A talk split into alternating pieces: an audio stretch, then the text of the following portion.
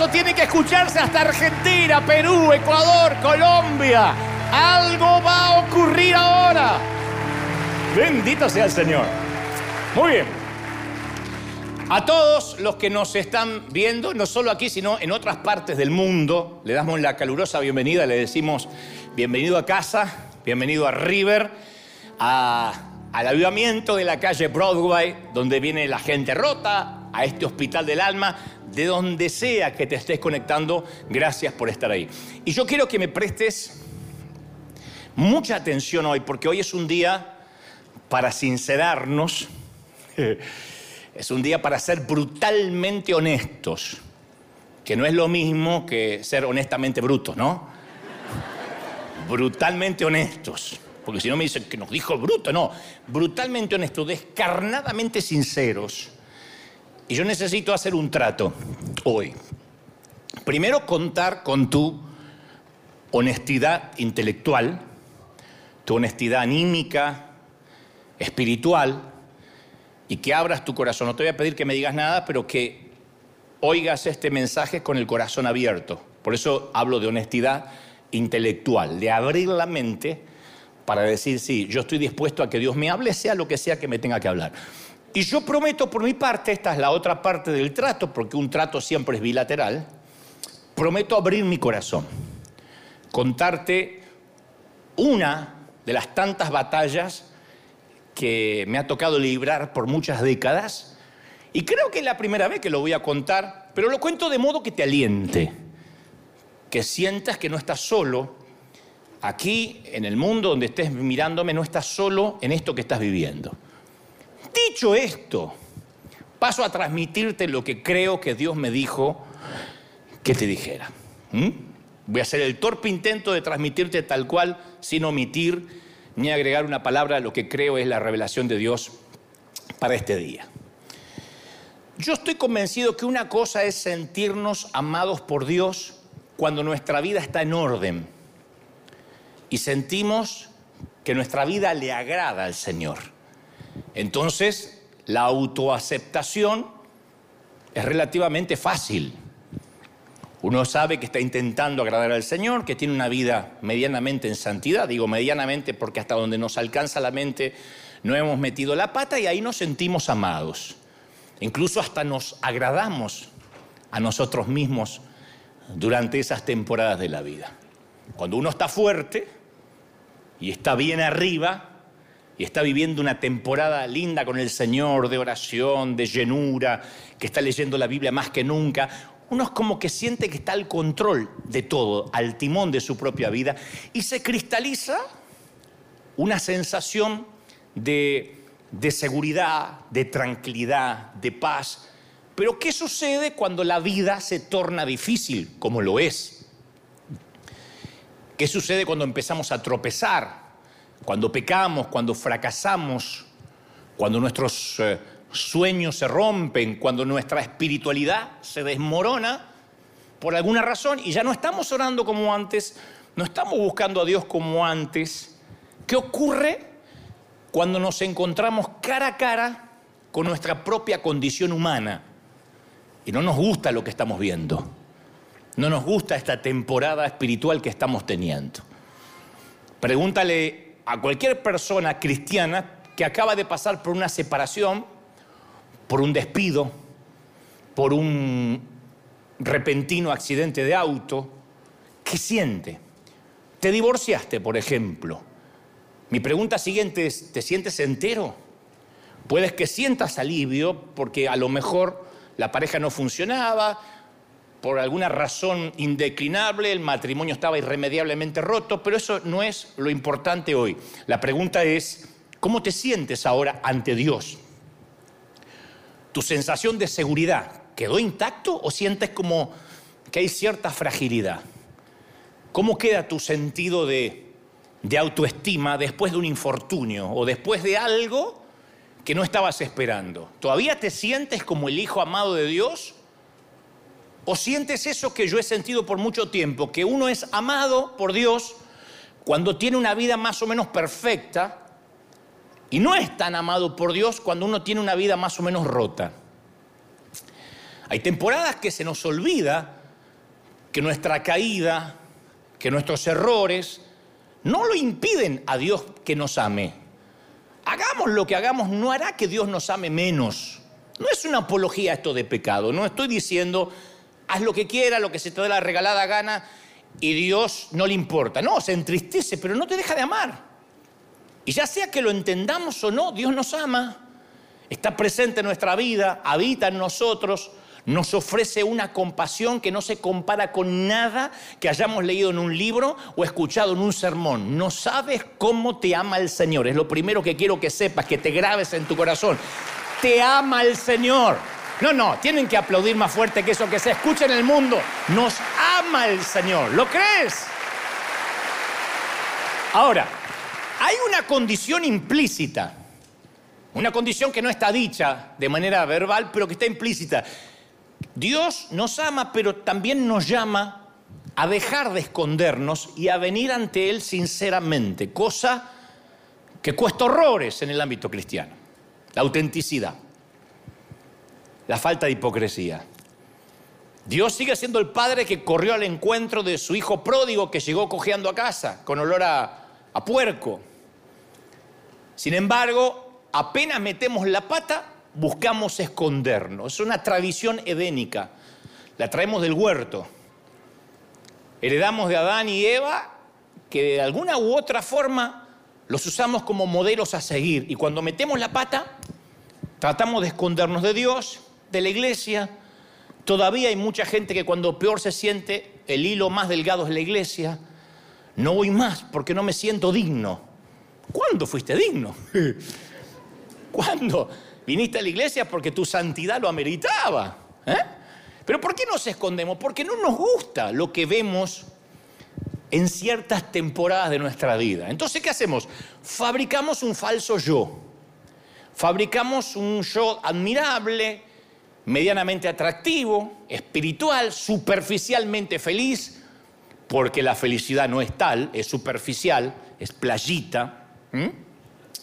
Escondemos lo que sabemos de nosotros mismos, o sea, todo lo que asumimos que es indignos, que nos hace indignos para ser amados por Dios. Y nos escondemos detrás de caras espirituales que nos ponemos para el consumo público, para que la gente nos vea de que, de que todo está bien. Todos, de alguna forma u otra, fingimos. Si nos duele la panza, no se nos va a notar necesariamente, ¿no? excepto el dolor de pies, que dice que se refleja siempre en la cara. Si, los, si los zapatos están apretados, los dicen tus ojos, no queda otro. Pero con el tiempo, esto es lo grave, con el tiempo olvidamos que estamos escondidos y eso todavía no es lo peor. Lo peor es que pensamos que esa cara espiritual que pusimos para simular, para el consumo público, es lo que realmente somos. Ese es el problema, porque Dios ama quien realmente somos, nos guste o no. Nos ama por encima del maquillaje. Y cuando Dios nos llama, como Adán, a salir de nuestro escondite, quiere que salgamos desnudos como estamos. No existe ninguna cantidad de maquillaje espiritual que pueda hacer que seamos más presentables ante Él. No hay forma de maquillarse ante Dios. Puedes engañarme, puedes estimarme a mí, al resto de la gente, a tu cónyuge, a tus hijos. No puedes estimar a Dios. Pero a veces estamos tan hartos de nuestra propia mediocridad. Esto es entendible, te entiendo porque yo he estado en esa estación de la vida muchas veces. Que estamos tan hartos de nuestra propia inconsistencia espiritual que pretendemos que ese fingimiento se mantenga aún delante de Dios. Y conozco a muchos cristianos que se encuentran derrotados por el arma psicológica más eh, fuerte acaso que Satanás tiene. Ese arma tiene la eficacia de un misil nuclear, la baja autoestima.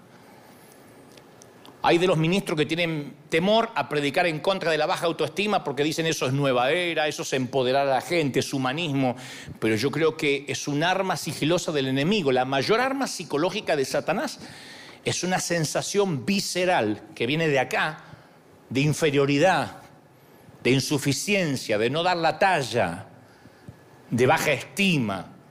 Y ese sentimiento pone grilletes en muchos cristianos, sin importar las experiencias espirituales que han tenido, lo mucho que conozcan la palabra de Dios. Hay muchos que a pesar que entienden su posición como hijos de Dios, están atados a un terrible sentimiento de inferioridad, de culpa. Satanás es el gran acusador y te acusa. Te acusa hasta por tu tentación. ¿Cómo podés tener esos pensamientos? Alguien dijo alguna vez que si los pensamientos sexuales que tienen la mayoría serían expuestos en una pantalla, el mundo sería un caos. ¿Cómo puedes tener esa fantasía?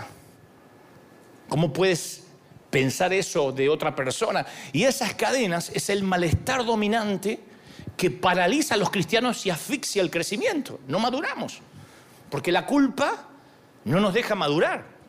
Y algunas personas cuando son criticadas, o rechazadas piensan, bueno, ahí está, lo dijo. Esto demuestra que soy un fraude. Esto que me dijo demuestra que realmente no sirvo.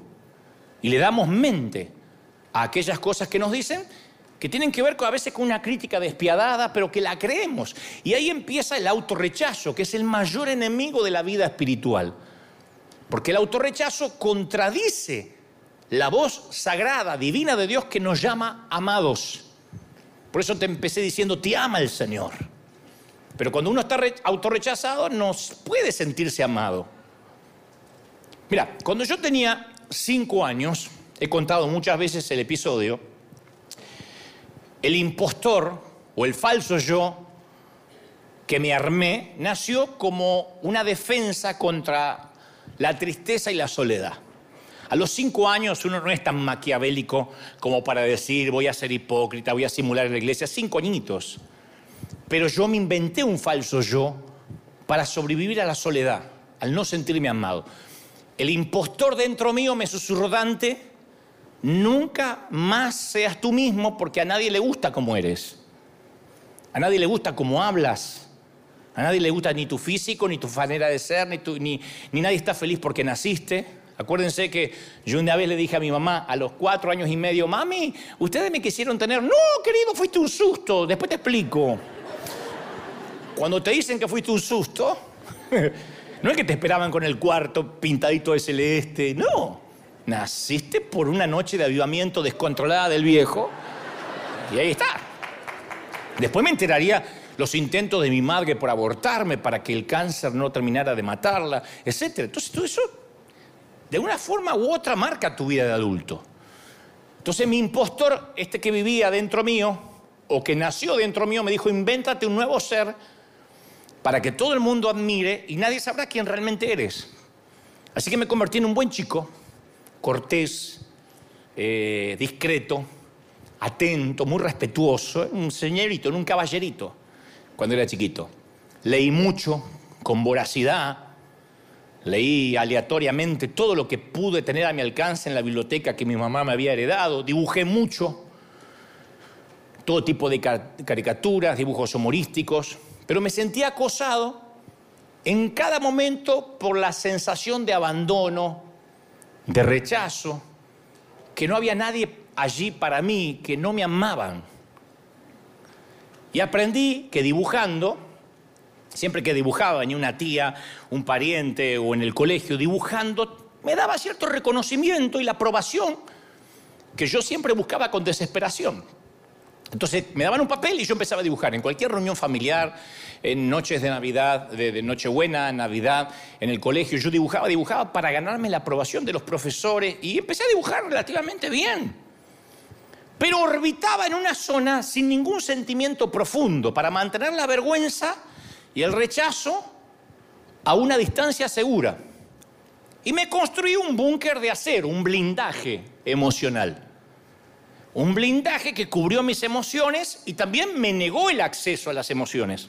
Porque cuando uno se blinda, después de un desengaño amoroso, por ejemplo, después que te rompen el corazón, dice, nunca más confío en nadie. Bueno, te blinda para que no te vuelvan a dañar, pero tampoco puedes volver a amar, no puedes dar. Entonces, cuando me blindé, el impostor que presentaba yo de manera pública era seguro, yo parecía un niño que no necesitaba afecto, que no necesitaba cariño, Y ese gran divorcio entre mi cabeza y mi corazón perduró a lo largo de mis primeros años de ministerio, cuando ya me hice un hombre adulto. Ese divorcio permaneció. Separé, hice una dicotomía de la cabeza y el corazón. Mi corazón necesitaba algo, pero mi cabeza se convenció de que no lo necesitaba, que no necesitaba yo el cariño. Sí, lo necesitaba desesperadamente. Y durante 20 años proclamé el amor incondicional de Dios en todos los continentes, porque fui un predicador precoz, joven, pero yo no lo sentía en mi corazón. Durante todos esos años de ministerio, dos décadas, nunca me sentí amado por Dios. Y yo prediqué el amor de Dios. Le decía a la gente, ¿cómo te ama el Señor? Y veía que la gente se quebraba y yo por, dentro decía, mira si Dios me amara así también. Pero me convencía que si se lo decía a otros, por lo menos algo estaba haciendo. Me las arreglé para ocultar esa falencia, para ocultar esa necesidad. Pero la palabra dice que todo lo que los cristianos mantenemos oculto, seguimos viviendo en una mentira, una mentira que nos termina dañando. El apóstol Pablo dijo en Efesios capítulo 5, versículo 12, las cosas que se hacen en secreto son aquellas que avergüenzan a las personas aún al mencionarlas. Pero cualquier cosa que es expuesta por la luz es iluminada y lo que es iluminado se convierte en luz. Lo que mantenemos en la oscuridad al iluminarlo se convierte en luz. O sea que Dios no solo perdona nuestros hechos vergonzosos, sino que incluso nos promete que va a convertir lo que a nosotros nos parece oscuro, lo peor de nosotros, en luz. Pero en un vano intento, a veces por borrar nuestro pasado, privamos a los demás del don de sanidad que podemos impartir. Porque este es el tema. Si uno oculta las heridas, si uno se vuelve hipócrita, un cristiano hipócrita, como hay tantos, que ocultamos las heridas por miedo, por vergüenza, por esnovismo, porque se estila, por el status quo, nuestra oscuridad interior no puede ser ni iluminada por el Señor, ni nos convertimos en luz para los demás. No podemos ser de bendición para nadie. ¿Cómo vamos a ayudar a un divorciado si ocultamos el divorcio? ¿Cómo vamos a ayudar a una mamá que abortó si tenemos terror de contar que algún día abortamos? Al ocultar las heridas no podemos iluminar a nadie. Una vez yo te conté de una famosa obra teatral inglesa de un solo acto que se llama El ángel que agitaba las aguas, que está basada en Juan 5.1. Es una obra teatral magnífica que dramatiza el poder del estanque de Bethesda para sanar cada vez que el ángel agitaba las aguas. Y en esta historia teatral, una versión libre, una licencia que se da el, el autor, aparece un médico.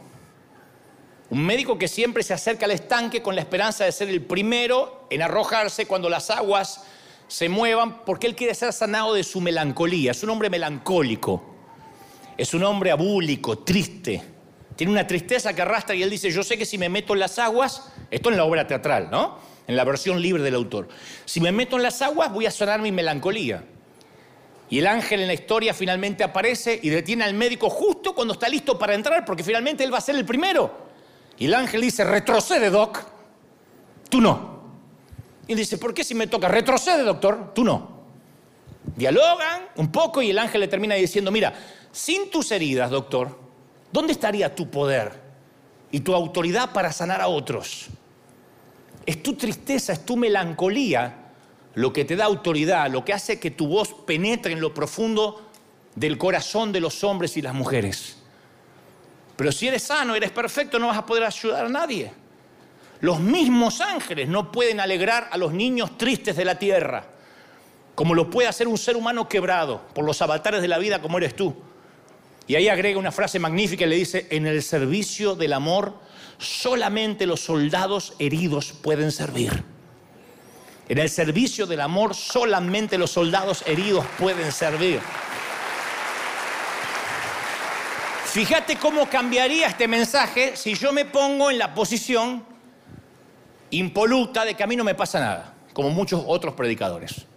A ti que tienes problemas en la niñez, a ti que eres un que tienes un falso yo, a ti que tienes doble vida, yo no la tengo, pero tú la tienes. Automáticamente levantas una defensa y dices, no, este tipo me quiere enseñar a vivir. Pues yo te estoy diciendo que eso lo viví, que de ahí vengo, tiene un doble valor, el valor de la empatía. Yo te conté que Alcohólicos Anónimos es la asociación que más funciona, que se niegan a institucionalizarse. Es una institución que funciona dentro de las aulas, dentro de los templos, de las iglesias, pero nunca vas a ver un edificio como tal, porque ellos creen que solo un herido puede sanar a otro herido. No serviría que tengan un pastor a cargo, un obispo. Tiene que ser un ex alcohólico ayudando a otro ex alcohólico o a otro alcohólico a ser sobrio. Ese ex alcohólico que ayuda sabe que no puede bajar la guardia porque puede ser alcohólico en cualquier momento otra vez. No hay un momento que dice yo ya nunca más voy a caer en el alcohol y por eso ayudo a otros. Es un herido sanando otro herido. El que estuvo en el alcohol y tiene un problema con esa adicción, tuvo su vida al descubierto, de modo que llevó su vida al borde de la destrucción por el alcoholismo. Y cuando estas personas resurgen, que van contando los días que no toman, llevo 30 días limpios, llevo un año y medio limpio, sin consumir, cuando esta gente resurge del infierno, de la adicción, tiene una comprensión, una sensibilidad, una empatía para ayudar a otros compañeros alcohólicos, ¿no? Porque ellos mismos tienen que estar luchando. Eso es lo que percibe la gente cuando un predicador te dice, yo también vivo lo mismo que vos. Yo no llegué a un nivel que no necesito orar, que no tengo tentaciones y ustedes humildes mortales escuchen ovejerío de Dios. Yo, siempre digo. Y algunos colegas me dicen, no te muestres vulnerable, eso no le hace bien a la gente. Le digo, no, al contrario. Los que salieron del alcohol o están saliendo, están peleando la o de las drogas, no se permiten olvidar su vulnerabilidad. El que está firme, mire que no caiga. Entonces uno no se puede olvidar que estamos rotos. Las heridas son reconocidas, aceptadas, mantenidas a la vista. Y esas heridas son utilizadas para iluminar sus propias vidas mientras traen sanidad a los otros. Tus heridas traen sanidad a los otros. Cuando sales de algo donde literalmente sentías que tu vida se iba a pique, puedes decirle a otro que cree que su vida se está yendo a pique, no, vas, no bajes los brazos, no te entregues. Yo pasé lo mismo y salí. ¿Cómo saliste? Te voy a contar. ¿Y ya saliste para siempre? No.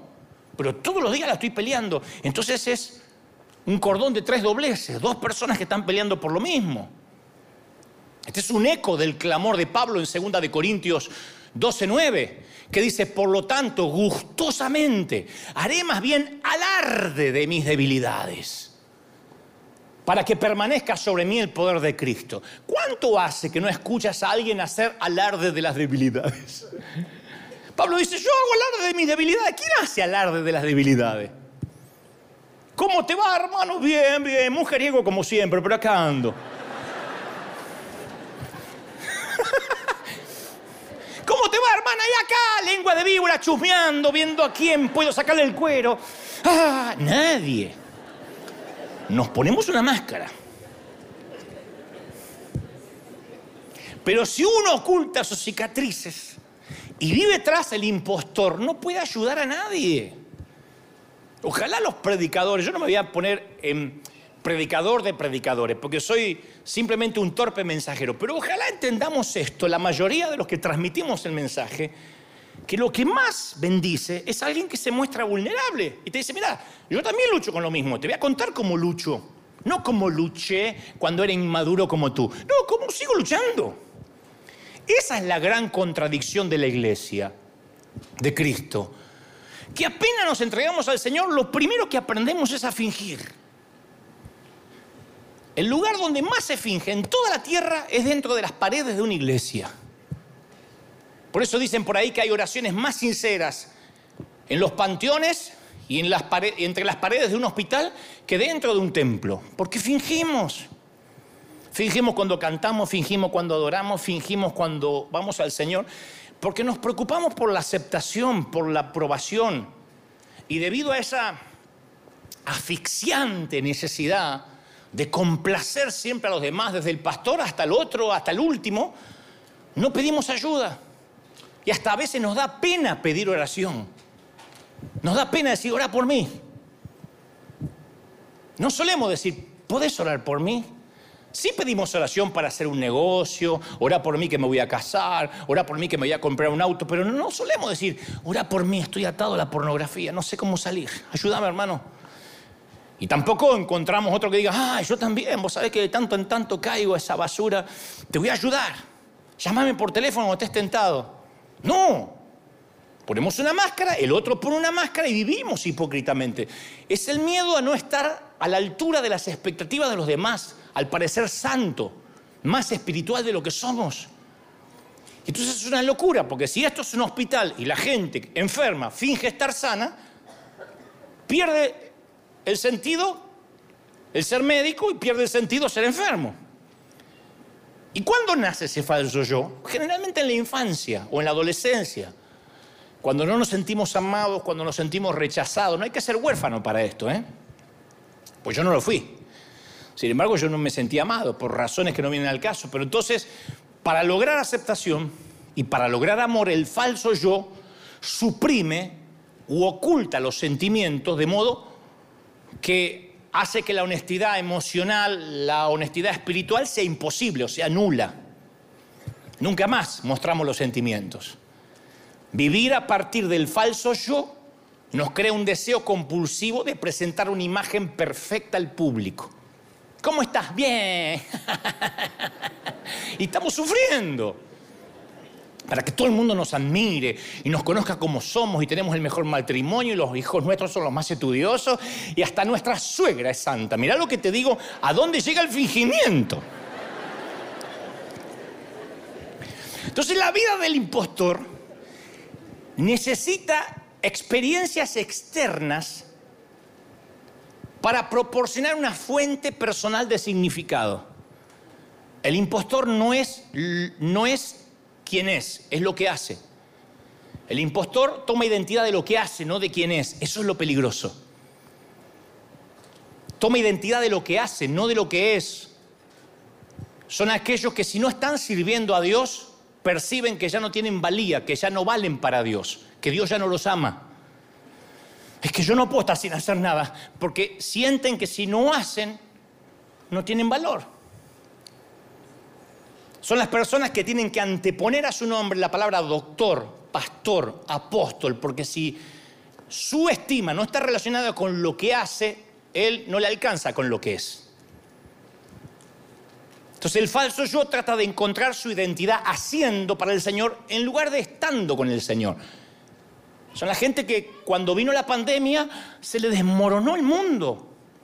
Les agarró un terremoto emocional. Es que yo iba a la iglesia todos los días y servía en las células y era ujier y ahora tenés que orar en tu casa. No puedo, no puedo. Se sintieron que Dios los dejó de amar. Porque su identidad estaba asignada por lo que hacía. Y la mayoría nos dejamos engañar por esa mentira que Dios se complace con nosotros cuando hacemos algo por Él, cuando diezmamos, cuando nos congregamos, cuando oramos, cuando cantamos. Por muchos años yo escondí mi verdadero yo, el verdadero Dante, detrás del desempeño de mi ministerio. Imagínate, yo empecé a los 19 años, un pibito, un chamaquito, todavía soy chamaquito, pero ahí era más. Y se te vuelan los pájaros.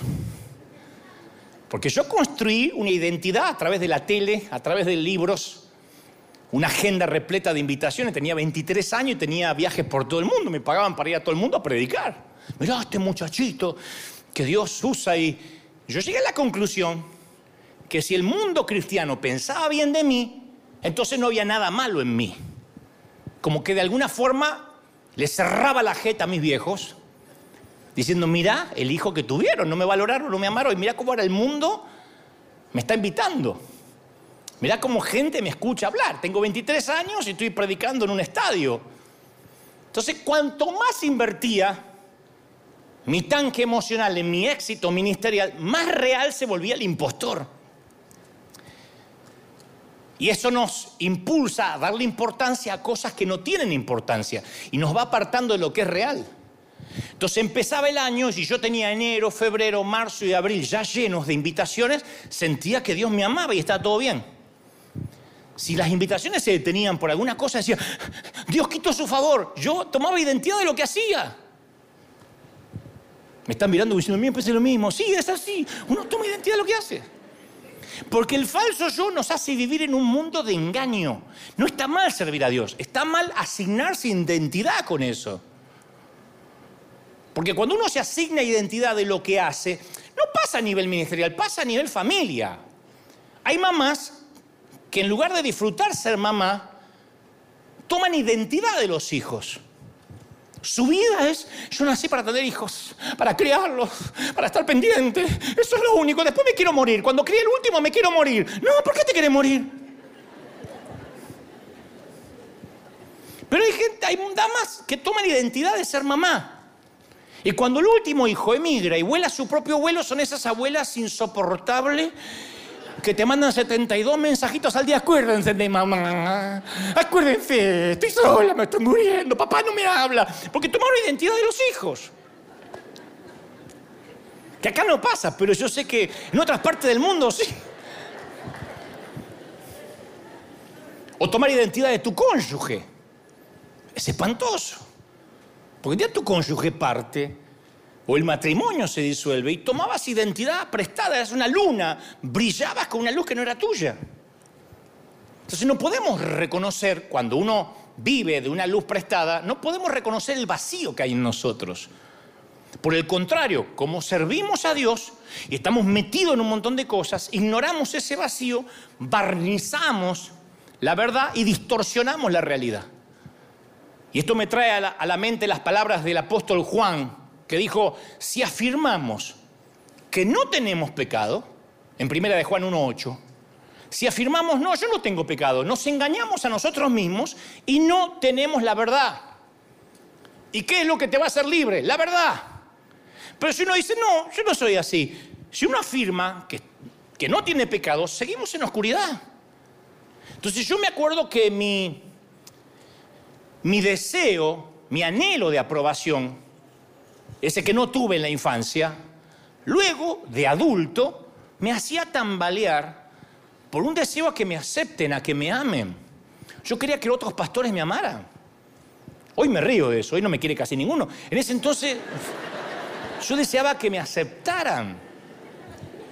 Yo conté que yo he estado en congreso con un mensaje listo para miles de jóvenes en una plaza de toros, en un lugar repleto, y se sentaba allí dos, tres pastores y yo cambiaba el mensaje por uno más sofisticado, uno más bíblico, para ver, ganarme la aprobación de esos tres, olvidándome de todos. Pedí perdón ya, por eso creo que el Señor me perdonó. Hoy en día no me importa. Me interesa cumplir lo que Dios me manda a decir. Pero este es el tema más importante aquí. Dios no puede amar al falso yo. No podemos armarnos, sí podemos, pero a ver, no vamos a lograr que Dios nos ame, porque Dios no puede armar, amar a un hipócrita. Dios no reconoce a ese que inventamos para el consumo público. Dios no puede amarlo. Es como una dama que se faja toda y se mete un montón de corsetas y anda así por la vida. Señor, bendíceme. Dios dice, no te reconozco, mija. Sácate todo eso, pues no sé quién es. Empecé a sacar. Ah, ahora sí.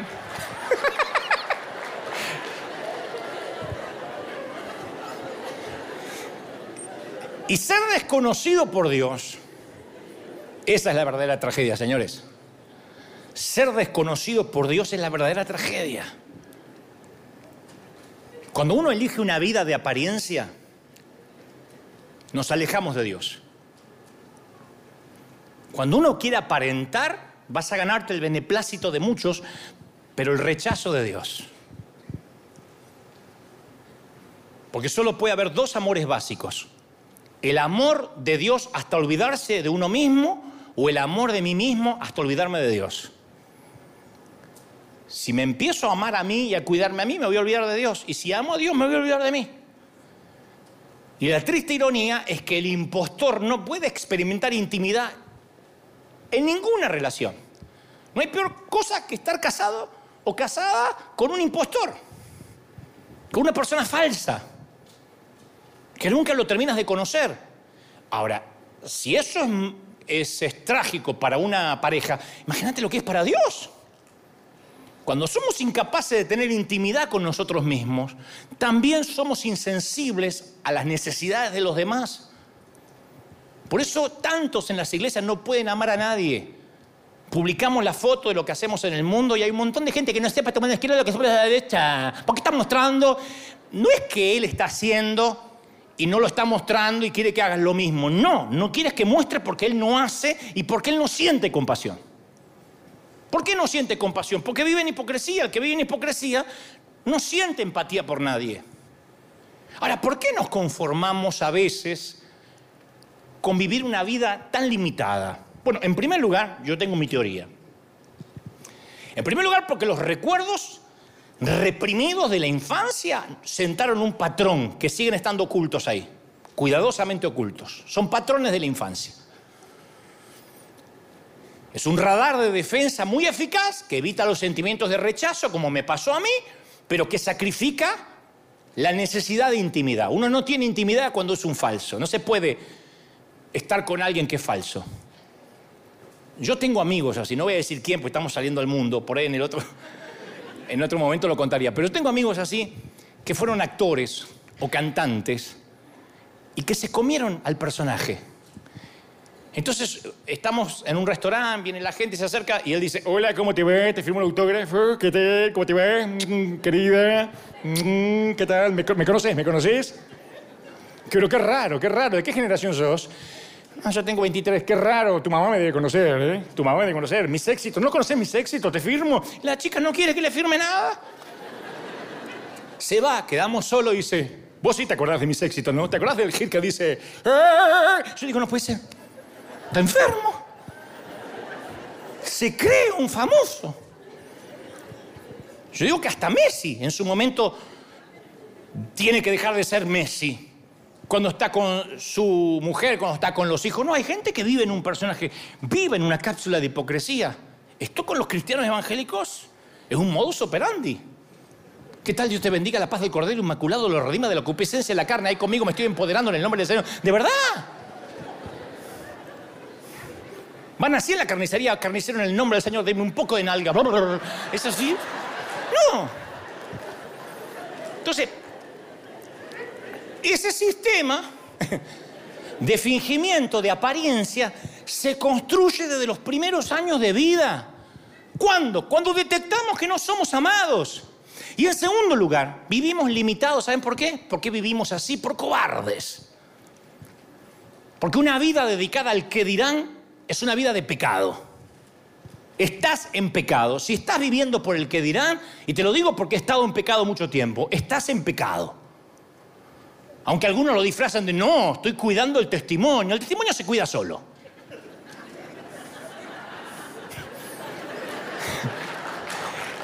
No hay que cuidar el testimonio, el testimonio se cuida solo. Hay que cuidar el testimonio. Hay que poner el testimonio en Instagram para que vean que todo está feliz, porque hay que cuidar el testimonio. El testimonio se queda solo. Si uno vive bien, el testimonio habla a los gritos. Y si uno vive mal, no hay filtros de Instagram o TikTok que te pueda hacer mejor de lo que eres. Entonces yo he pecado deliberadamente. ¿Cómo? Al negarme a pensar, sentir, actuar, responder y vivir de acuerdo a mi yo auténtico. Por mucho tiempo. Y nos negamos a ser nosotros mismos con Dios y luego nos preguntamos, ¿por qué no tengo intimidad con Dios? Siempre que oramos, siempre que vamos a orar, ¿saben lo que debería ser la oración? Una necesidad de satisfacer nuestro corazón, de estar con Él. No es meramente ir a pedir cosas. No es ni Santa Claus ni es el genio de Aladdin. Orar es la respiración de nuestra vida espiritual, estar unido con Dios es la respiración. Ahora, pregunto, no tienen que decirme, pero en sus corazones, ¿pasaste largas temporadas sin poder orar? ¿Tuviste temor a veces de estar a solas con Dios? ¿Te está costando, te costó horrores hacer un devocional? ¿Te es más fácil irte a dormir con una maratón de Netflix antes que arrodillarte a los pies de la cama y que tu último, tus últimas palabras sean dirigidas a Él?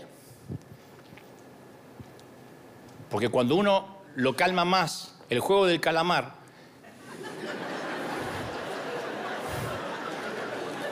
que Dios, ese es el impostor que vive dentro tuyo, no te deja orar. ¿Por qué? Porque el falso yo se resiste a la intimidad. El falso yo, el impostor que vive en ti, razona. Bueno, yo no oro mucho, pero sirvo un montón. Mira cómo tengo los pies de estar parado en la iglesia. Aparte a mí me gusta tener comunión continua, espontánea, en el auto, en el inodoro. Yo no soy de, de, ay, me voy a poner a orar, así como las religiosas. A mí me gusta cantar corito. No, tu falso yo tiene terror a estar solo con Dios. Porque si estás solas con Dios descubriría que no es nada, que está vacío. Entonces ese falso, ese hipócrita que vive en nosotros se siente frustrado porque a la vez nunca oye la voz de Dios, pero no puede oírla porque Dios no lo reconoce. Dios tiene adversión hacia el hipócrita. No perdió un solo minuto en las escrituras en tratar de convertir a un hipócrita. Y mira que tuvo paciencia con las prostitutas, con los recaudadores de impuestos, aún con los centuriones. No tuvo un gramo de paciencia. Le dio como una batalla perdida con los hipócritas. Le dijo generación de víboras, serpientes, sepulcros. Porque no se puede Dios acercar a un hipócrita. Porque Dios detesta la mentira la fachada, la máscara. Entonces la oración está muerta para cualquier identidad que no venga de parte de Dios. Por eso hay que salir fuera del escondite, mostrarnos. Porque cualquier cosa que sea negada no se puede curar. Las heridas tapadas no cicatrizan. Y si negamos, no podemos tener curación. Tenemos que reconocer, wow, soy un hipócrita, estoy habitando en un mundo irreal. Mi vida no es internet, no es las redes. Viste que hay gente que todo el tiempo no es las redes, no es las redes. Aceptar la realidad de nuestro pecado significa aceptar, bueno, este soy yo, soy auténtico, este soy yo. A ver, no descanso en este soy yo y ya. No, este soy yo, a ver qué puedes hacer con los pedazos rotos de mi vida. Judas no pudo enfrentarse a su sombra, Judas no pudo, Pedro sí. A mi humilde entender, fue menor lo que hizo Judas que Pedro. Judas lo entregó, Pedro lo insultó tres veces, lo negó y lo insultó, maldijo. Pedro se hizo amigo del impostor, dije, este soy yo. Judas se enfureció contra él, le costó la vida. Porque acuérdense que el suicidio no ocurre de un impulso repentino, sino es un acto que ha sido ensayado durante años bajo patrones de rechazo. Son años y años de mentiras del enemigo y un día la cabeza explota y se quita la vida. ¿Ustedes recuerdan a Don Quijote, la obra de Cervantes? Cuando el caballero de los espejos le miente y le dice al Quijote, vea usted mismo cómo es en realidad. Descubra que usted no es un noble caballero, sino un idiota espantapájaros de hombre. Y el encantador le miente cuando dice, tú no eres ningún caballero, sino un tonto simulador. Mira las cosas como realmente sos, son. ¿Qué ves, Quijote? ¿Sabes lo que eres? Un tonto que está envejeciendo. Y el padre de la mentira hace lo mismo, tuerce la realidad, nos distorsiona la realidad, nos distorsiona el espejo y te dice, tú no vales nada a menos que finjas. Eres un espantapájaros. No vales nada. Tienes que fingir, porque si no en la iglesia no te van a aceptar. Sí, pero mi matrimonio anda mal. No, tienes que decir que anda bien.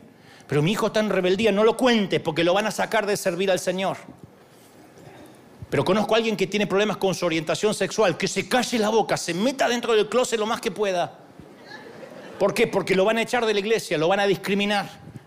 Y entonces tapamos y tapamos. ¿Y quiénes son los principales tapadores? Nosotros, los pastores. Los más timadores, los más hipócritas. Los que nos paramos acá como diciendo, eh, yo vengo de estar toda la noche orando. Y traigo una revelación fresca. me está bajando ahora el mail. Nosotros sugerimos eso y la gente lo alimenta. Mira, yo me acuerdo como Dios me sanó del síndrome del impostor. Bueno, estoy en recuperación, ¿no? Pero como fue la primera sanidad. Fue durante el año 2008, en unas largas caminatas por la noche, cuando vivíamos en Florida. Yo me sentía que no tenía valor. Había salido de la Argentina, que era donde me conocían mucho, y ahora estaba, era una nota más en un gran pentagrama musical viviendo entre los gringos y los venezolanos en Weston, Florida, Miami.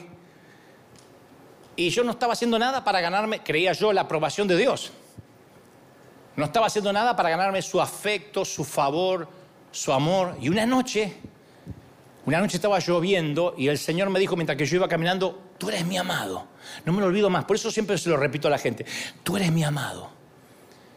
Defínete radicalmente a ti mismo como el amado de Dios. Cuando te pregunten quién eres, aquel a quien Dios ama. Porque mi amor por ti, Dante, constituye quién eres. Deja que eso se convierta en lo más importante de tu vida. Te amo. Sí, pero no me estás usando, te amo. Pero no me estás jetón, te amo. Bueno, lo de jetón creo que no lo dijo, pero yo lo percibí. Entonces la base de mi patrimonio personal no son mis bienes, no son mis talentos, no es la estima de los demás, no es mi reputación, no son los aplausos, no son las críticas despiadadas. Yo me quedé anclado en Dios en cuya presencia cada vez que voy estoy desnudo, que me vuelve a decir, ¿cómo te amo? Tú eres mi hijo amado, Dante, te amo. Te voy a dar el amor que no te dieron tus padres, que no te dio la iglesia. ¿Lo crees? ¿Cuántos quieren ese Dios? Díganme amén. Yo pensé que Dios había perdido su interés en mí. Un año en que lo y, y eso que salía a predicar. Pero yo me sentía que durante la semana no hacía nada. Y él me habló a través de Isaías 49, 15, me dijo, ¿puede una madre olvidar a su niño de pecho y dejar de amar al hijo que dio a luz? Aunque ella se olvidara, yo nunca te voy a olvidar, jamás. Yo te di a luz, yo te parí. ¿Tú lo crees? Y ahí yo sentí que el, impostor se desvaneció y yo entré en contacto con mi verdadero yo, con mi verdadero ser, con mi Dante auténtico. No me gustó lo que vi. Pero mi anhelo de reconocimiento desapareció. O empezó a desaparecer, no digo fue así, pero empezó a desaparecer. Porque solía suceder que nunca me sentía seguro conmigo mismo, a menos que estuviera desempeñándome a la perfección. Si yo predicaba bien, por ejemplo, en un congreso y, me iba detrás, decía, tremendo como Dios te usó. ¿En serio? Sí, sí, en un momento cuando hiciste así la gente se cayó. ¿Así? ¿Cómo así? ¡Oh! Sí, señor, tremendo, tremendo, tremendo. Entonces yo me iba a casa sabiendo que me comía el mundo. Yo era Justin Bieber. La Kardashian. Yo sentía que, ah, aleluya, y, no, tremendo. Y, entonces eh, eh, trataba de salir rápido de la zona privada para meterme entre la gente, para ver que la gente me alimentara el ego. Pero no es que diga, ay, qué orgulloso. No, yo luchaba con todo lo contrario. Yo me sentía una cucaracha. Entonces yo iba entre la gente, hermano, ¡ay, ay! ¿Lo viste? Había un ángel detrás de él. Y yo estaba, ¡oh! Y me acariciaba el ego. Me quedaba un rato en el estacionamiento a ver si me quedó alguien por decir algo que me quería decir. Pero así todo, cuando uno vive de los aplausos, llega una crítica y te liquida. Venía alguien y decía, la verdad es que te veo poco espiritual, ¿eh? Esta prédica la estás repitiendo mucho, ¿no tenés otra? ¿Eh? Y esa palabra me liquidaba. Vamos a comer, Dante. No, no, me voy al hotel, me voy al hotel, me voy al hotel, me voy al hotel, estoy cansado, me voy al hotel. Me quería tirar en el hotel, taparme con la manta, me sentí una porquería. Yo dependía de un ganso que por ahí ni escuchó, como los que opinan en las redes. Eh, eso es un falso profeta. y se va a mirar porno. Entonces, uno le cree. Mi deseo de ser perfecto había trascendido mi deseo por Dios. Entonces, traumatizado, tiranizado por esa mentalidad, interpreté la debilidad como mediocridad y falta de espiritualidad. Me sentía seguro con Dios solo cuando yo me veía noble, usado, sin cicatrices, sin miedo, ganador, Encima el ámbito evangélico no ayuda porque uno va a canales de televisión cristiano, a radio cristiana y todos se mueven así, todos están con, sus trajes de diseño y todos huelen rico, aleluya, y llegan todos con sus guardaespaldas. Entonces uno dice, wow, todavía tengo que llegar a eso, todavía me falta. Todavía no tengo guardaespaldas. No sé quién me va a querer matar, pero tengo que tener uno. No sé para qué sirve, pero se usa. Entonces, y Jesús me quitó el velo del desempeño perfeccionista y cuando fui perdonado y libre fue como que si me estirparan un tumor. Aprendí a vivir el hoy, el momento presente. Dejé de proyectarme hacia el futuro. Uy, si me invitan acá, por ahí me ve aquel y me lleva allá. Dejé de importarme, me dejó de importar el deslumbrar a otros. Perdí el miedo al que dirán. Vos no sabés la libertad que es vestirte sin que te importe el que dirán. Porque hay gente que va caminando así. Ah, es que la moda duele. ¿Y por qué te duele? Está bien, no va a venir en chanclas, pero... Eh, pucha. Aprendí una nueva forma de ser conmigo. Me empecé a llevar bien conmigo. Dije, qué buen tipo soy. No era tan malo. Me sentí amado, valorado. Y el quitarme la máscara me liberó del temor a los hombres me liberó del temor a lo que van a pensar de mí, del miedo a abrirme, a ser vulnerable, el miedo a que me conozcan tal cual soy. No sabés lo que era. En esos años yo predicaba y después estaba perseguido un mes por lo que había predicado. Ay, no tenía que haber contado eso. Ay, qué estúpido. Ay, quedé como un bobo cuando dije ese chiste. Ay, no. Y ni te digo si alguien decía, en un momento se te salió el pañuelito un poco más. Ay, ¿por qué no me avisaron? Ay, qué estúpido, tenía el pañuelito salido. ¡Un inseguro!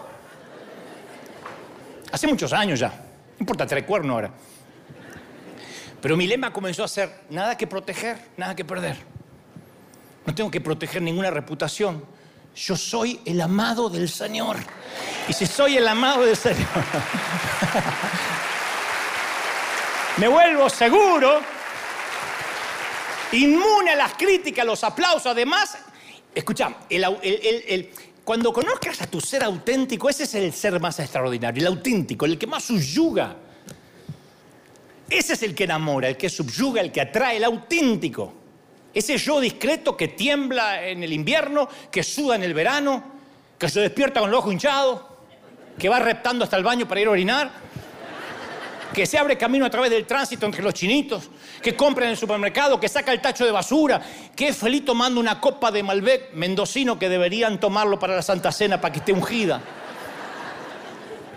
Mientras que el impostor asigna su identidad en la adulación o la crítica, el verdadero yo afirma su identidad al saberse amado.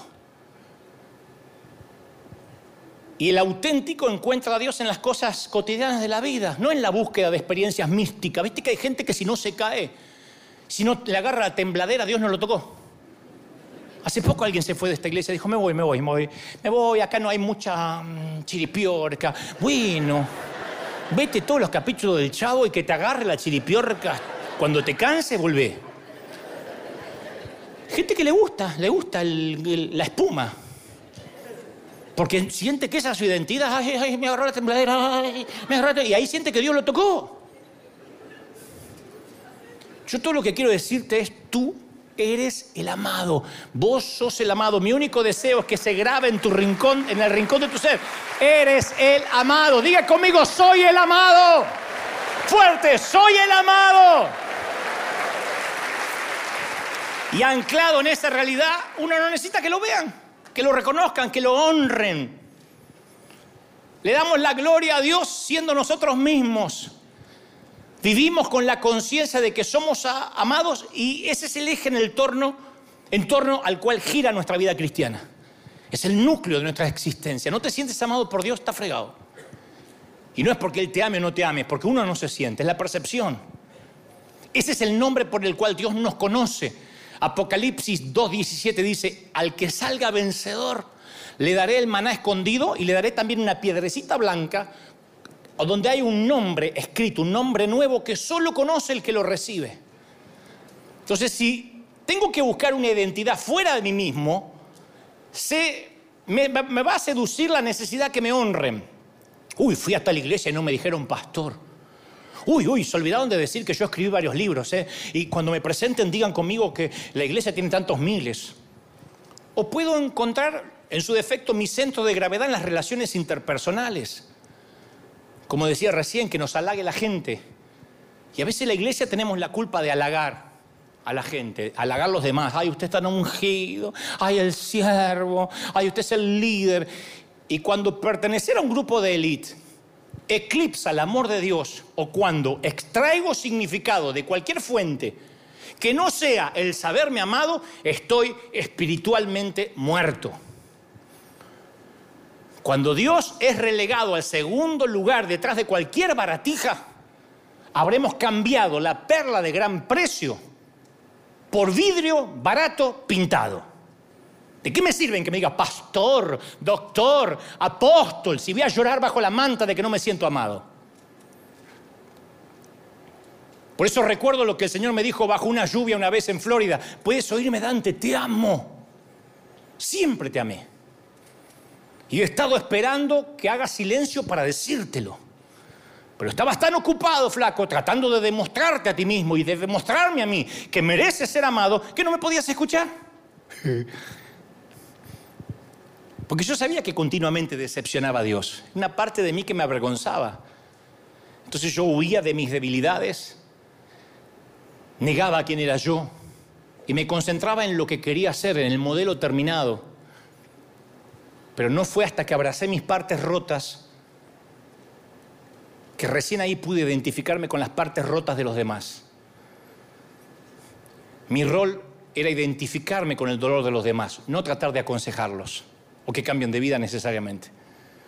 Ministrar es compartir, no dominar. Es comprender, no teologizar. Es cuidar, no controlar. En todo caso, cuido las ovejas, no las controlo. Y yo solo sé que en ciertas temporadas todos hacemos un ajuste en nuestras vidas. Ese fue uno de los momentos para mí.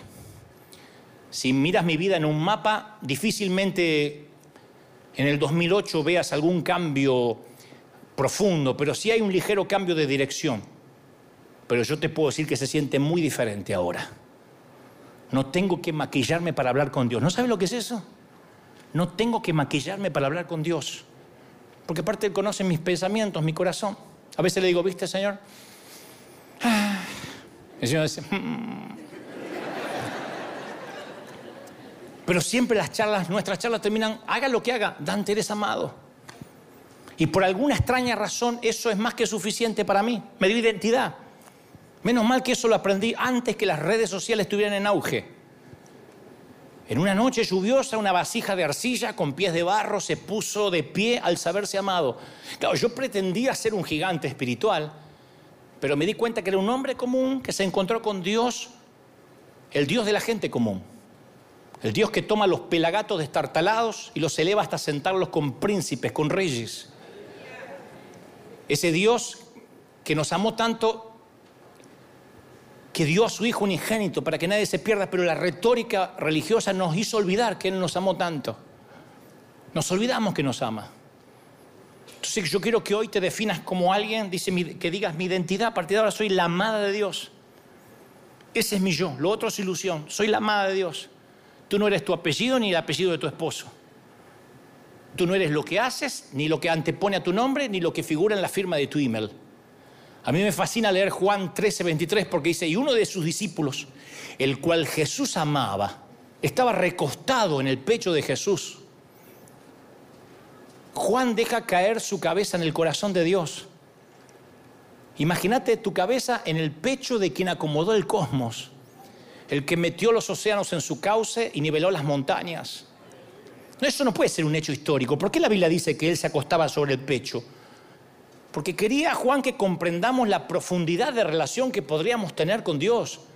Dios le permite a un joven judío de veintitantos años que descanse en su pecho y que escuche los latidos de su corazón. Se le impregnó el perfume a Juan. ¿Alguien vio a un Jesús más tierno que esa escena? Vení. Y es evidente que para acostarse sobre su pecho no estaba intimidado por Jesús, no tenía miedo de, maestro. No era un místico encapuchado o una cara espectral con un manto que fluye. Juan estaba afectado por la santidad de este hombre y no era como yo, que antes de erradicar mi falso yo veía a Dios como esos dioses griegos que cuando lo dejas de agradar, ¡fa! te fulmina con su espada. No, cuando Juan se inclina sobre el pecho de Jesús y escucha los latidos del corazón del maestro, llega a conocerlo mucho más allá de un conocimiento cognitivo. Porque hay una diferencia enorme entre saber acerca de alguien y conocerlo. Porque yo puedo saber todo de ti. Cualquiera puede saber todo de mí de ti. Nombre, lugar de nacimiento, familia de origen, formación educativa, hábitos, apariencia. Por eso no dicen nada de ti. Tu banco sabe eso. El IRS sabe eso. ¿En serio? Y creo que sí. Tu ginecólogo. Tu urólogo. El gobierno sabe eso de nosotros.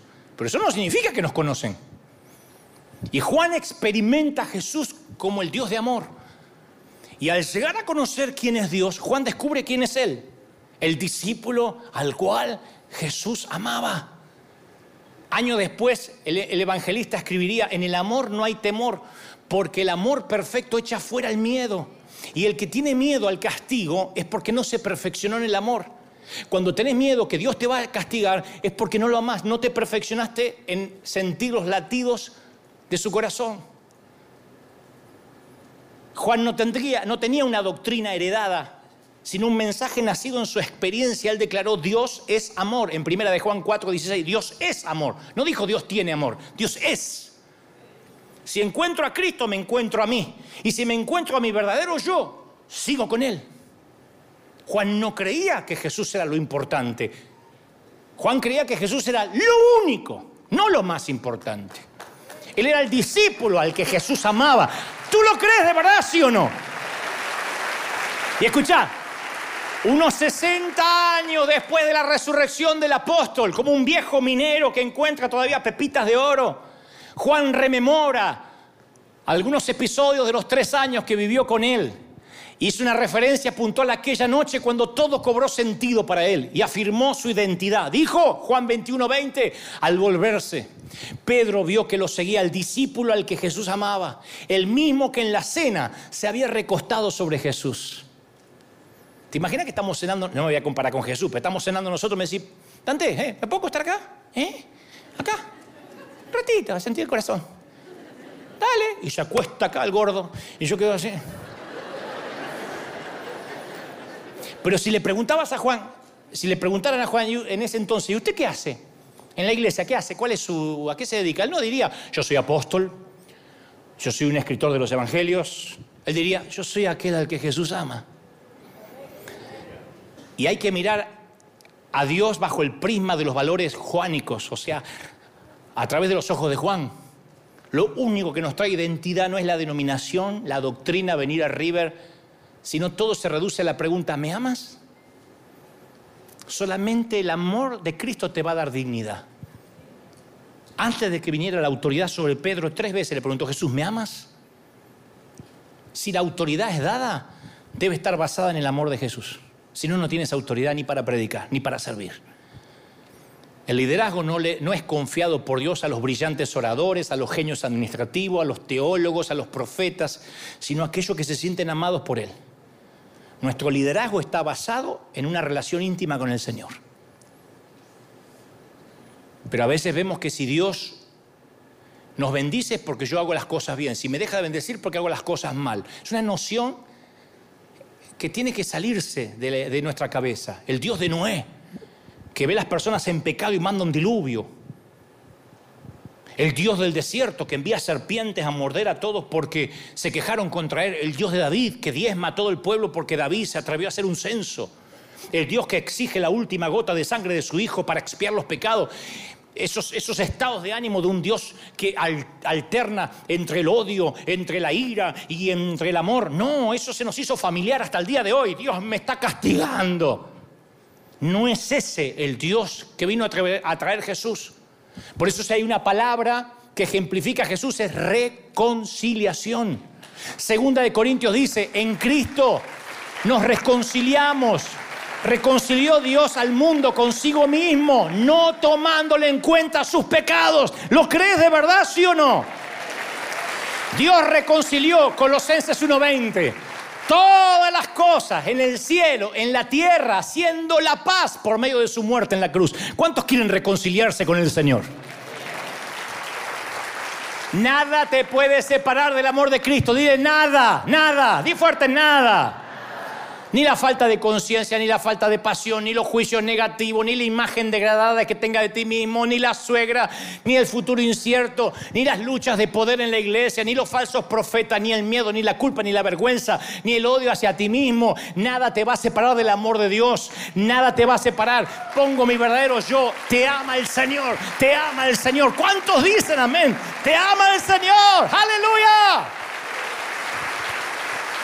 Si no hacemos eso, ya termino. Nunca dejamos la carga del pecado, solamente cambiamos la maleta de mano. Pensamos, no, no puedo decir que pequé porque si lo digo me van a dar con un caño y tengo que abrirme con alguien que me ama. No puedo admitir que estoy equivocado. Y en el fondo uno no se siente aceptado y reprime la culpabilidad, finge que todo está bien. Yo me harté de ser hipócrita. Cuando digo legalista en recuperación es porque me harté de ser un legalista. Yo juzgaba a los demás por mi propia hipocresía. Si yo finjo, tú finges. Y hace unas, a propósito, hace unas semanas yo te conté que suelo hablar mucho solo. No es que te loco, pero hace más de una década tuve una charla con mi falso yo. La última gran charla, la última plática con mi, con mi falso Dante. Le dije, buenas noches, impostor. Quiero decirle, porque yo lo trato de usted, quiero decirle que cuando yo era un niñito y descubrí que no había nadie ahí para mí, usted intervino y me mostró cómo y dónde esconderme. Porque mi padre hacían los que podían, no los culpo, pero no me sentía amado. Entonces, en ese momento de mi vida, impostor, usted fue invaluable para mí. Porque sin su intervención yo me habría paralizado por el miedo. Y usted tuvo un papel crucial en mi vida. Usted fue mi protector durante mi desarrollo. Cuando tenía cinco años, me enseñó cómo ocultarme. Me iba al galpón de la carpintería de mi papá, donde estaban todas las herramientas, y pasaba horas y horas allí, cada eterno y solitario verano. Me pasaba allí encerrado, nadie creía que nadie podía encontrarme. Me sentía seguro y de alguna manera funcionaba. Mi mente se enfocaba en pensamientos felices, echaba a volar mi imaginación y a dibujar y me escapaba del mundo real. Así que, impostor, hemos construido juntos en aquel galpón un mundo en el cual podíamos estar seguros. Pero en el proceso de crecer, usted me siguió enseñando a ocultar mi verdadero yo. Y se puso en marcha un proceso de ocultamiento, de hipocresía, de apariencia.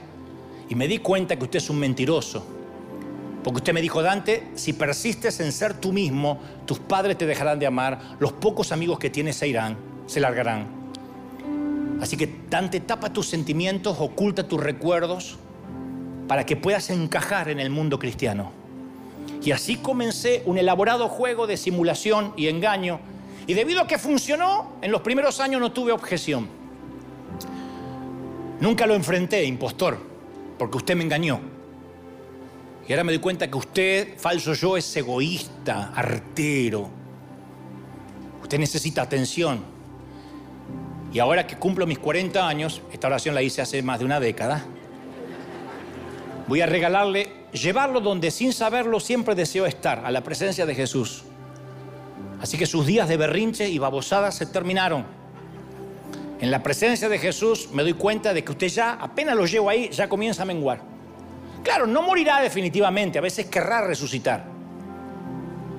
Pero a medida que pase más tiempo, ese falso yo en la presencia de Jesús necesitará menos adulación, menos aplausos. Y en su presencia se va a deleitar de lo que significa vivir por gracia y no por propio comportamiento ni doctrina. Y a partir de esa charla, en la que me despedí oficialmente de mi impostor, comencé a contagiarme del corazón de Jesús.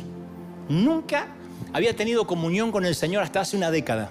Y miren que sirvo hace treinta y tantos. Ocurrió orgánicamente. Hay una anécdota que cuenta un chico granjero que su única habilidad era encontrar burros perdidos. Cuando le preguntaba, ¿cómo los encuentras? Decía, me pregunto dónde iría yo si fuera un idiota y ahí lo encuentro. Bueno, llevando esta frase a una dirección positiva, al recostarme sobre el pecho de Jesús, Y escuchar los latidos de su corazón me suelo preguntar a dónde yo iría si fuera Él. Y nunca me equivoco. Y a partir de escuchar su corazón, nunca más me quedé callado ante los fariseos. Todavía no les digo víbora, serpiente, sepulcro, hipócrita, pero ahí voy, estoy aprendiendo. Mi corazón empezó a latir por los verdaderos perdidos, por los rotos, los que necesitan médico. Aprendí a sembrar, a ser más generoso. Le perdí el miedo a sacarme foto con los parias, con los líderes que pecaron, con los inconversos. Aprendí que el corazón del Señor late por los metodistas, por los bautistas, los luteranos, reformados, anglicanos, adventistas, pentecostales, testigos de Jehová, católicos, musulmanes, hinduistas, budistas, agnósticos, ateos. Y al igual que él, prefiero una iglesia llena de gente enferma que en lugar de museo de santos. Aprendí que no necesito que me digan pastor. No lo necesito. No necesito que me digan pastor, aunque lo sea. Te avergonzás. No, no lo necesito. El médico no es que no te puede curar si no le decís médico. No necesito que al ingeniero diga, ingeniero, si no, no puede construir o crear hacer un plano. Porque de igual modo, me digan lo que me digan, entre él y yo tenemos un código. Él me regaló un nombre nuevo, cambió mi documento, mi ID. Yo soy Dante, aquel a quien Dios ama. Aquel al que Dios ama. Vamos, celebra al Señor, dale un aplauso al Rey de Reyes. Si crees que Dios habló, si crees que Dios habló, que ese aplauso se escuche en todo el continente, desde Alaska a Tierra del Fuego, que se escuche en Oceanía, en América, en Asia, en África, en Europa. La gloria del Señor ha caído aquí en River hoy. Bendito sea Dios. Vamos, vamos, vamos, vamos, celebra, celebra, celebra. El rey, el rey, el rey está en casa hoy. Bendito, más, más, más, más. Da un aplauso al Señor. Dios ha hablado. ¿Cómo te ama el Señor? ¿Cómo te ama el Señor, princesa? ¿Cómo te ama el Señor, príncipe? Uy, vamos, vamos, vamos, celebra, celebra, el rey está aquí, el rey está en casa. Te ama el Señor. Di conmigo, Señor Jesús. Fuerte, Señor Jesús entra en mi corazón, perdona mis pecados, anota mi nombre en el libro de la vida. Te recibo, Señor, como mi Salvador. Y ahora quiero orar por todo. Levanten las manos, ya nos vamos. Pero quiero orar por todos, por acá y los que están en televisión, los que miran en internet, los que están conectados en diferentes dispositivos. Te ama el Señor. Yo estoy orando para que una revelación del amor de Dios venga sobre tu casa, sobre tus cosas, sobre tu familia para los que toda la vida lucharon con rechazo, para que hoy el, hipócrita quede aquí en el altar, quede aquí adelante, para que hoy el hipócrita como una maleta pesada, como un tumor que se extirpa, desaparezca para siempre. Todo síndrome, todo espíritu de impostor se va ahora. Vamos, comiencen a clamar, comiencen a orar, digan Señor, yo estoy siendo sano, yo estoy siendo libre, yo estoy siendo próspero, yo estoy recibiendo cosas que ojo no vio, ni oído yo, ni han subido a corazón de hombre. Estoy recibiendo ahora más, más, más, más. Reciban, reciban. Uh, bendito sea el Señor. La gloria del Señor está aquí hoy. La gloria del Espíritu está aquí hoy. Yo oro por niños, jóvenes, ancianos y adultos. Estoy orando por los hermanos católicos. Estoy orando por los protestantes. Estoy orando por los ateos, por los queridos judíos. Los judíos que son agnósticos, los judíos que son mesiánicos, los que son tradicionales. Yo oro para que la gloria gloria de Dios sea revelada ahora. Estoy ahora soltando sobre los jóvenes. Escuchen los jóvenes los que han crecido conmigo. Estoy hablándole a esa generación que cuando tenía 17, 16 fue a un superclásico en alguna vez en Argentina o en otra parte del mundo. A esos que hoy son adultos, papis, algunos son abuelos, a los que crecieron conmigo. Quiero regalarte, así como un día oré para que la unción de multitudes venga sobre ti, yo estoy orando para que la misma unción que ha reposado sobre mí estos años, la unción para los medios de comunicación, la unción para llegar al, inconverso, la unción para quitarte el qué dirán del pueblo evangélico, es el peor público que vas a tener porque van a querer apedrearte cuando salgas de lo tradicional, cuando le empieces a creer a Dios, cuando digas hay más vida afuera, Cuando vayas por los perdidos, los fariseos te van a atacar. Pero yo estoy orando ahora para que esa unción venga sobre los jóvenes, sobre los adultos, sobre los ministros, para que solo te importe que eres el amado, que eres la amada, que a partir de ahora eres auténtico, eres lo que eres, no finges, se acabó la apariencia. Y estoy orando por River. Estoy orando por esta bendita congregación para que la apariencia se quede en la puerta cada vez que entres y nunca más te la vuelvas a llevar. Se acabó la apariencia. Acá sí se pide oración. Acá sí se cuenta la debilidad. Aquí nadie juzga. Aquí nadie condena. Porque todos somos adictos. Todos somos gente en reparación. Todos somos legalistas que estamos recuperados. Y llevamos algunos días, semanas, meses o años limpios. Pero estamos como alcohólicos anónimos luchando, peleando, peleando día a día. No te entregues. No bajes los brazos. No te rindas. Los que están luchando con tentaciones, con pecado, los que luchan con cosas horribles, te salva, te sana, te libera el Señor en el cuerpo, en el alma y en el espíritu. Amén, amén y amén. Dale un aplauso al Señor. Que Dios te bendiga, te guarde, haga resplandecer su rostro sobre ti, firme como talón de oso. Dios te bendiga hasta el domingo que viene.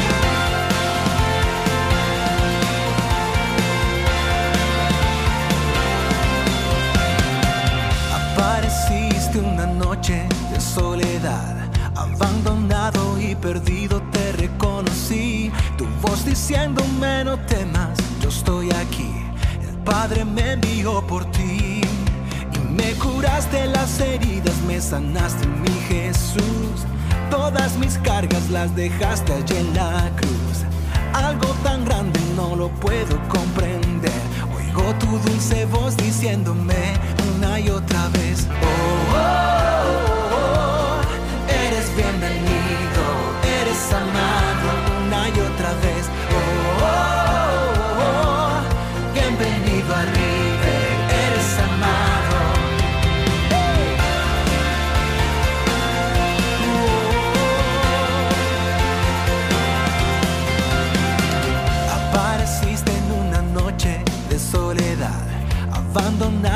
perdido te reconocí. Tu voz diciéndome no te